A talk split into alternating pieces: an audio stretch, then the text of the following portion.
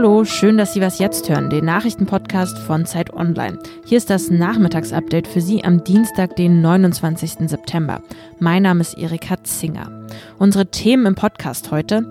Angela Merkel hat mit den Ministerpräsidentinnen und Präsidenten über die Corona-Maßnahmen beraten und wir sprechen über die Haushaltsdebatte im Bundestag. Redaktionsschluss für diesen Podcast ist 16 Uhr. Ja, da gab es mal wieder viel zu besprechen beim heutigen Corona-Gipfel.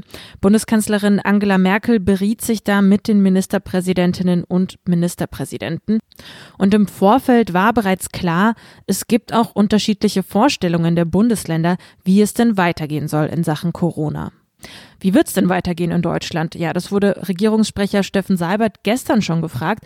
Eine Antwort gab er nicht. Man müsse, das sagte er stattdessen, die Situation absolut ernst nehmen und ganz ruhig weiter an dem festhalten, was vernünftig ist. Manchen Ministerpräsidenten reicht das nicht aus. Aus Bayern heißt es da von Markus Söder. Wenn die Vernunft nicht hilft, dann muss gesteuert werden. In Ostdeutschland, wo die Infektionen vielerorts niedriger liegen, wird das anders gesehen. Sachsens Ministerpräsident Michael Kretschmer twitterte kurz vor dem Treffen noch, im Kampf gegen Corona brauche man keine neue Richtung aus Berlin. Ja, die abschließende Pressekonferenz des Gipfels, die ist erst für so circa 17 Uhr anberaumt heute. Die liegt also nach unserem Redaktionsschluss. Trotzdem will ich mal kurz die wichtigsten Punkte zusammenfassen, die bisher schon bekannt sind. Der deutschen Presseagentur liegt eine Beschlussvorlage vor, aus der geht hervor, dass Bund und Länder erstmal auf weitere Lockerungen der Abstands- und Hygienemaßnahmen verzichten wollen. Im Zentrum der Gespräche stand deshalb heute auch eine neue Obergrenze für Privatfeiern. Demnach sollen sich nur noch 25 Menschen treffen dürfen. Im öffentlichen Raum sollen 50 Gäste erlaubt sein. Wer in einem Restaurant oder in einer anderen Gastwirtschaft falsche Angaben zur Person macht, der muss künftig mit einem Mindestbußgeld von 50 Euro rechnen. Das sei bereits auf dem Corona-Gipfel beschlossen worden heute am Dienstag, teilte die DPA mit. Ob es eine einheitliche Linie für die Corona-Maßnahmen geben wird, das erfahren wir dann wohl erst am frühen Abend heute. Wahrscheinlich ist es aber weniger.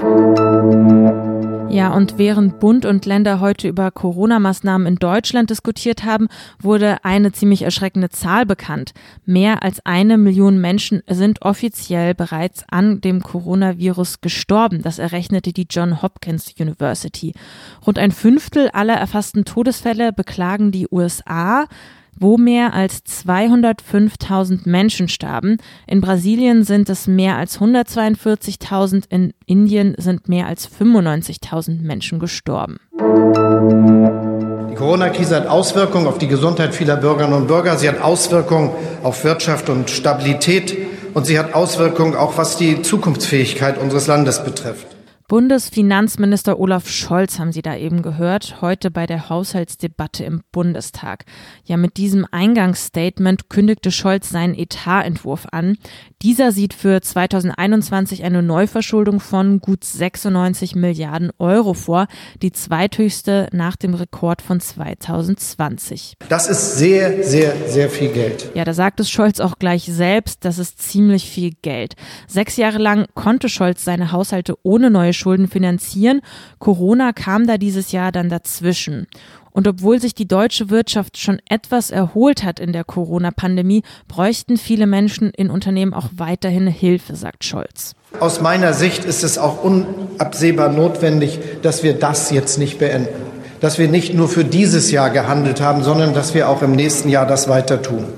Deshalb ist es wichtig, dass wir Maßnahmen verlängern. Aber deshalb war es zum Beispiel auch richtig zu entscheiden, das hat Folgen für den Haushalt, dass die Kurzarbeiterregelung, die jetzt so gut hilft, verlängert wird bis zum Ende nächsten Jahres. Denn es ist ein sicheres Zeichen für die Zukunft unseres Landes. Kritik an dem Entwurf von Scholz gibt's von der Opposition. Die Grünen zum Beispiel, die nennen den Entwurf nicht zukunftsfest.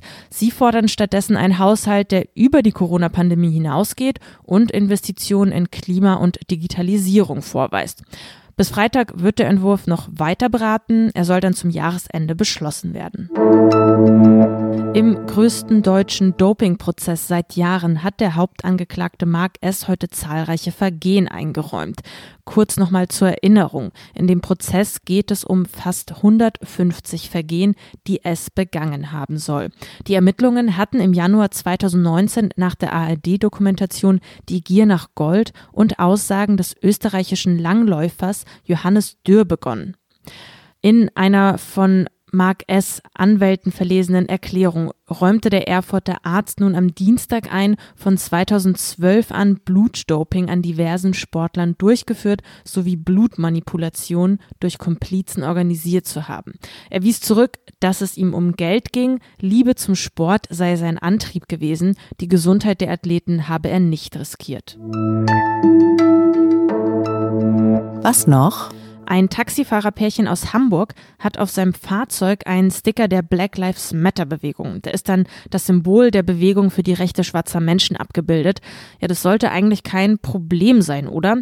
Naja, dieses Pärchen muss sich wohl wegen dieses Stickers in Hamburg vor Gericht verteidigen, denn für die Behörden ist der Sticker politisch und da liegt das Problem. Es gibt ziemlich strenge Vorschriften, wie Taxifahrer in ihre Fahrzeuge außen gestalten dürfen. Politische und religiöse Werbung, so heißt es, ist verboten. Dem Taxifahrerpärchen drohen jetzt bis zu 10.000 Euro Strafe wegen des Stickers. Trotzdem sagen die beiden, wir lassen die Aufkleber dran. Das war das Nachmittagsupdate mit mir, Erika Zinger. Sie kennen unsere Mailadresse für Kritik und Anregungen, was jetzt zeit.de. Achso, und bevor ich es noch vergesse und Ihnen einen schönen Abend wünsche, den Hinweis an alle Nachteulen. Heute in der Nacht gegen 3 Uhr beginnt das erste TV-Duell zwischen Donald Trump und Joe Biden. Auch deshalb kann es sein, dass unsere morgendliche Was Jetzt-Sendung am Mittwoch etwas später erscheint. Wir wollen da natürlich up-to-date sein für Sie, deshalb nicht wundern. So, jetzt aber Ihnen einen schönen Abend. Tschüss, machen Sie es gut und bis zum nächsten Mal.